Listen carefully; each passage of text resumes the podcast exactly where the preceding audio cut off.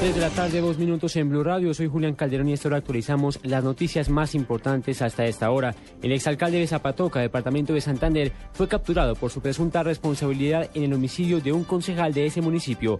Detalles con Daniela Morales. Julián, buenas tardes. Pues los miembros del CTI de la Fiscalía capturaron al exalcalde de Zapatoca, Santander, César Augusto Suárez Garrido, por su presunta participación en el homicidio del concejal de la Unión Patriótica, Elías Blanco Porras, ocurrido el 27 de marzo de 1995. El exmandatario rendirá indagatoria ante la Fiscalía 93 de la Unidad Nacional de Derechos Humanos y Derecho Internacional Humanitario por los delitos de concierto para delinquir agravado, secuestro simple agravado y homicidio agravado.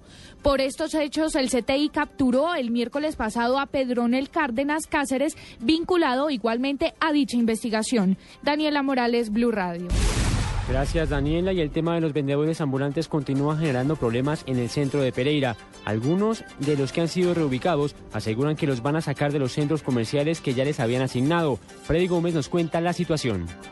Vendedores ambulantes que habían sido reubicados en el centro comercial de la calle 13, en un edificio de la administración municipal, aseguran que en los próximos meses tendrían que salir de este lugar, pues la administración piensa disponer de este edificio para otros eventos. Dice que el municipio se va a quedar con el edificio. La pregunta de los 293 asociados del centro comercial de la 13, ¿qué tan cierto es? Les solicitamos por favor manifestarnos esto a toda la comunidad porque estamos muy inquietos. En Pereira, según las mismas estadísticas que maneja la administración municipal, el aumento de vendedores ambulantes ha superado cerca del 70% en el último año. Desde Pereira, Freddy Gómez, Blue Radio.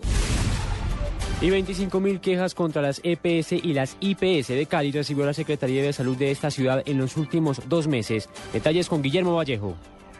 Buenas tardes. Un preocupante aumento en las quejas por prestación de salud en EPS e IPS de Cali reportó la defensora del paciente de la Secretaría de Salud Municipal Mariluz Zuluaga, quien anunció correctivos para entregar respuestas.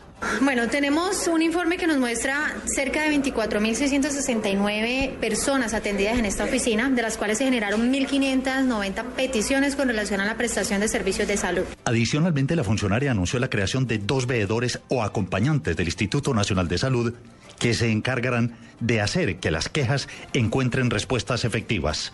Guillermo Vallejo, Blue Radio Cali. Noticias contra reloj en Blue Radio.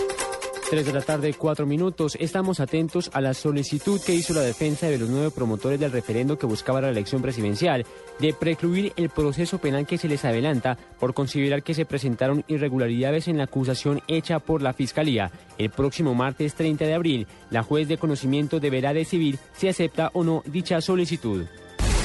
En desarrollo el anuncio que hizo el presidente de la Asamblea Nacional Venezolana Diosdado Cabello, quien afirmó que no pagará sueldos a diputados que no reconozcan a Nicolás Maduro como su presidente. La cifra hasta ahora del 70% de las obras de movilidad en Neiva serán financiadas por el gobierno nacional. Así lo confirmó la ministra de Transporte Cecilia Álvarez Correa. Desde la tarde, cinco minutos. Continúen con Blog Deportivo en Blue Radio.